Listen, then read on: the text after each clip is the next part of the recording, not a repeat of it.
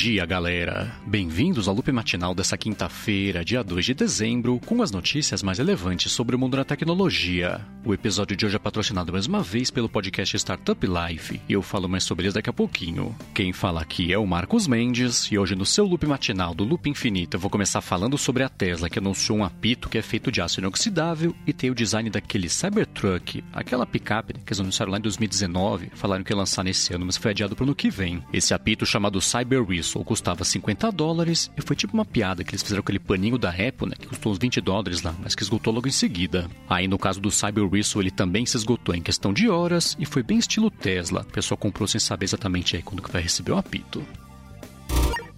E enquanto isso, no mundo dos jogos, o Fortnite anunciou os Party Worlds, que são os mapas lá que o pessoal vai conseguir entrar para interagir, só que sem a dinâmica de se matar. A Epic Games falou que a ideia aqui é que o pessoal faça novos amigos, até tem uns joguinhos lá, uns minigames dentro dos dois mapas. Eles são os seguintes: tem o Walnut World, que é tipo um parque de diversão, e o Late Night Lounge, que é tipo uma balada. Agora, ainda sobre o mundo dos jogos, a plataforma Twitch anunciou um sistema chamado Detector de Usuário Suspeito, que é uma parte da iniciativa deles aí de combater o abuso, especialmente do pessoal que foi banido e tá com uma gambiarra aí, tentando dar um jeito, né, de voltar às lives. Então, dependendo da quantidade de certeza que o sistema tiver de que ele foi um usuário banido, o que ele mandar no chat pode ou não aparecer publicamente, mas vai ser sinalizado lá, sempre, né, vai ser sinalizado pro moderador da sala, aquele usuário meio suspeito. Aí, uma vez com essa informação em mãos, o moderador pode escolher se ele quer mais uma vez banir esse usuário ou se não. Se pode ser um falso positivo, né, que ele pode lá continuar postando para todo mundo ver. Já uma outra coisa também que foi anunciada que tá chegando na plataforma Twitch é o suporte àquele SharePlay que é Apple lançou recentemente. Esse SharePlay, para quem não conhece, bem basicamente, é uma chamada de FaceTime que pode acontecer, compatível com outros sistemas, né? Então, sei lá, todo mundo se junta no FaceTime e vê a mesma coisa numa plataforma de vídeo ou vê o stream, né? No caso aí da Twitch. Então, são até 32 pessoas que podem fazer uma chamada para ver alguma coisa na Twitch. Isso vale tanto para iPhone quanto para iPad. E caso você queira saber mais sobre a novidade, tem link aqui na descrição. E por último, sobre o mundo dos jogos, pintou um jogo da HBO que eles lançaram lá sobre a série Insecure. O jogo vai contar com as temáticas da série e oferece por enquanto um gameplay só, que a pessoa pode participar de uma batalha de rap, mas a HBO confirmou que vai, conforme o tempo for passando, né, no que vem especialmente aí vai lançar mais gameplays pra galera conseguir jogar. Bom, já que eu falei mais ou menos aqui do mercado de streaming, deixa eu comentar que a Netflix confirmou que aquele filme Alerta Vermelho ultrapassou o recorde de Bird Box e se tornou aí agora a melhor estreia da história da plataforma. A Netflix falou que em menos de 28 dias o filme ultrapassou a marca de 328 milhões de horas assistidas versus Bird Box, né, que conseguiu somar 282 milhões de horas depois de 28 dias do lançamento. E enquanto isso aqui no Brasil, o Nubank reduziu o preço-alvo que eles esperam lá que as ações dele atinjam depois do IPO na Bolsa dos Estados Unidos. Inicialmente ele previa o preço entre 10 e 11 dólares e reduziu agora essa faixa para entre 8 e 9 dólares e cortou também aí o preço das BDRs, né, que vão ser negociadas aqui no Brasil pela B3. As BDRs, para quem não conhece, são uma espécie de pedaço da ação, né, para a pessoa comprar aqui em real, né, para poder investir também em empresa lá fora. E o alvo aqui no Brasil era de R$ 9,82 e foi reduzido agora para R$ 7,91. Aí como resultado dessa redução também, a expectativa agora de avaliação do Nubank depois do IPO é que ele fique lá na casa de um pouco mais de 40 bilhões de dólares, o que é bem menos né, dos 55 bilhões aí, que era a previsão inicial. Bom, e ainda que das coisas do Brasil, o TSE concluiu a primeira etapa daquela investigação de segurança que acontece na urna eletrônica, um ano aí à frente das eleições, e achou cinco problemas aí de segurança, só que nenhum consegue interferir lá, alterar na verdade o resultado dos votos. Então o sistema foi testado e explorado também por diferentes entidades, entraram a Polícia Federal, Universidade universidades também, né, especialistas e tudo mais, e foi o seguinte: foram identificadas três falhas que deixam em risco o sigilo do voto da pessoa e depois mais duas que tem a ver lá com o sistema né, da conexão com o TSE. Aí, no caso dessas duas últimas, que envolvem o sistema de transmissão de votos, os ataques foram bloqueados lá pelo sistema do TSE. E agora é o seguinte: que vai acontecer? O TSE vai trabalhar nas correções disso agora até maio do ano que vem, para colocar de novo aí o sistema à prova e agora esperar para ver, né, o que vai acontecer como resultado disso. Só deixa eu falar de novo aqui que nenhuma dessas falhas consegue alterar um voto aí que foi dado por alguém. E caso você queira saber mais sobre isso, né, para poder falar de um jeito bem informado sobre o assunto, tem link aqui na descrição.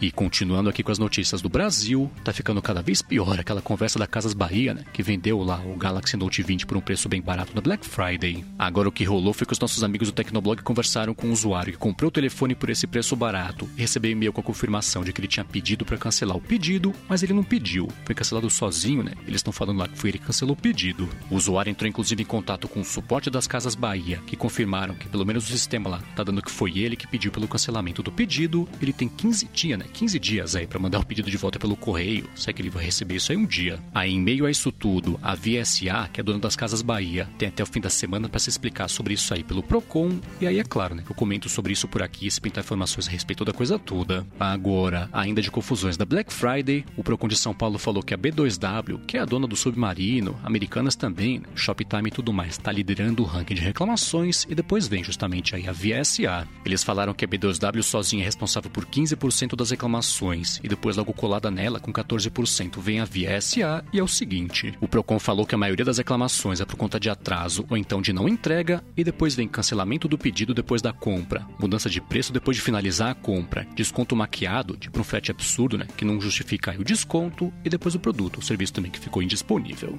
Agora, ainda sobre os resultados da Black Friday, a Amazon falou que ao contrário do que a Adobe tem comentado, né, sobre o varejo americano, ela conseguiu bater recordes de vendas aí, tanto na Black Friday na verdade, quanto na segunda-feira e também com a Cyber Monday. Ela falou que as principais categorias com produtos lá que o pessoal comprou foram de produtos para casa, brinquedos também, vestimentas e do detalhes também de produtos unitários, né, que ela vendeu bastante lá no site. Ela falou que alguns dos produtos que mais venderam foram os AirPods da Apple, a Fire TV que é da própria Amazon e um secador de cabelo que é da Revlon. E já que o assunto é desempenho de vendas, deixa eu comentar que de acordo com os analistas da Display Supply Chain, o último trimestre desse ano foi recorde de vendas de telefones dobráveis com a Samsung liderando a coisa toda. Eles falaram que no último trimestre foram vendidos 2,6 milhões de telefones, um aumento de 480% na comparação ano sobre ano, com a Samsung aí com 93% do mercado, depois seguida pela Huawei só com 6%.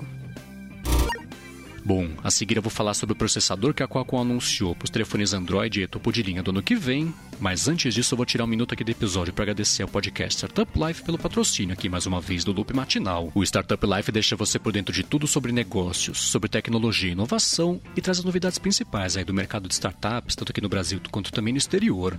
Eles já estão há mais de um ano no ar, entrevistaram pessoas de empresas de destaque tipo do Nubank, Magazine Luiza também e Banco Inter, e nomes importantes, então Paulo Silveira da Alura, Guga Mafra também, Tito Guzmão da Warren e Gustavo Goldschmidt, do Superplayer, também do podcast A Virada. Eles publicam episódios novos toda sexta-feira e o que vai ao ar amanhã é mais um daquela série Minha Jornada, que eles vão receber o Paulo Davi, que é fundador e CEO da Grafeno, para falar da jornada dele como empreendedor. Então passa aqui na descrição do episódio e pega o link direto para você se inscrever no podcast Startup Life ou procura por ele no seu aplicativo favorito de podcasts. Muito obrigado ao podcast Startup Life pelo patrocínio contínuo aqui do Loop Matinal. Bom, vamos lá. A Qualcomm anunciou o Snapdragon 8 Gen 1, ou Snapdragon 8 Gen 1, que é o substituto, na verdade o sucessor do Snapdragon 888, e é o seguinte. O chip novo usa arquitetura ARM V9 e tem um processo de fabricação de 4 nanômetros versus 5 nanômetros aí do Snapdragon 888, e isso, claro, né, aumenta o desempenho aí, além também de reduzir o consumo de energia. Então a Qualcomm falou que ele tem 20% mais poder de fogo e corta em até 30% o consumo de energia, né, na comparação com o Snapdragon 888, e sobe para 30% aumenta o desempenho aí da GPU, dependendo da situação. Eles falaram que o processador de sinal de imagem dele abre caminho para telefones com câmeras com até 8K HDR, que ao mesmo tempo tiram fotos de até 64 megapixels, e a Xiaomi confirmou já que ela vai ser a primeira a adotar esse chip novo aí com o Xiaomi 12 do ano que vem. E enquanto isso, nos bastidores do mercado, o executivo David Marcos confirmou que está saindo lá do Facebook. Ele entrou no Facebook lá em 2014, né, tendo saído do PayPal, e depois um tempo começou a comandar aquela Diem, que virou Libra também, aquela moeda do Facebook que acabou não dando em nada, e ele só comentou que chegou o momento aí de buscar novos desafios, né, por isso que ele está saindo agora do Facebook. Bom, e pulando aqui de uma rede social para outra, o Twitter anunciou que não vai mais deixar o pessoal compartilhar fotos e vídeos também, que apareça uma pessoa lá na publicação sem autorização dessa pessoa, né, para começo de conversa. Isso só não vai valer para conteúdos com valor jornalístico ou então de pessoas que são pessoas públicas, né, tipo políticos e coisa desse tipo, e uma extensão, na verdade, isso aí da regra que tinha antes já, de você não poder publicar informações pessoais aí de um usuário da plataforma. O Twitter só não deu muitos detalhes sobre como que ele vai fazer para conseguir cumprir essa nova regra, mas confirmou que quem pisar fora do quadrado, né, se eles pegarem fazendo isso, pode ser suspenso e então banido da plataforma. Bom, e por último, hoje eu vou falar sobre a Apple, que publicou agora a lista dos maiores sucessos aí do Apple Music desse ano. Ela falou que a música Dynamite do BTS foi a mais escutada, seguida por Driver's License da Olivia Rodrigo, mas Driver's License ganhou aí no ranking que ela publicou também das letras que o pessoal mais consultou, né, poder aprender a cantar. Já a música de fazer exercício que o pessoal mais usou foi o Head and Heart do Joe Corey com a participação do Tiesto. Ela comentou também né, que no Shazam que o pessoal mais usou o aplicativo para conseguir identificar uma música foi do Masked Wolf a música Astronaut in the Ocean que o pessoal mais identificou. A lista completa com top 25 dessas categorias todas tá no link que eu deixei aqui na descrição. A Apple publicou também, né? Playlist lá no Apple Music com o top 100 que o pessoal mais escutou ao longo desse ano.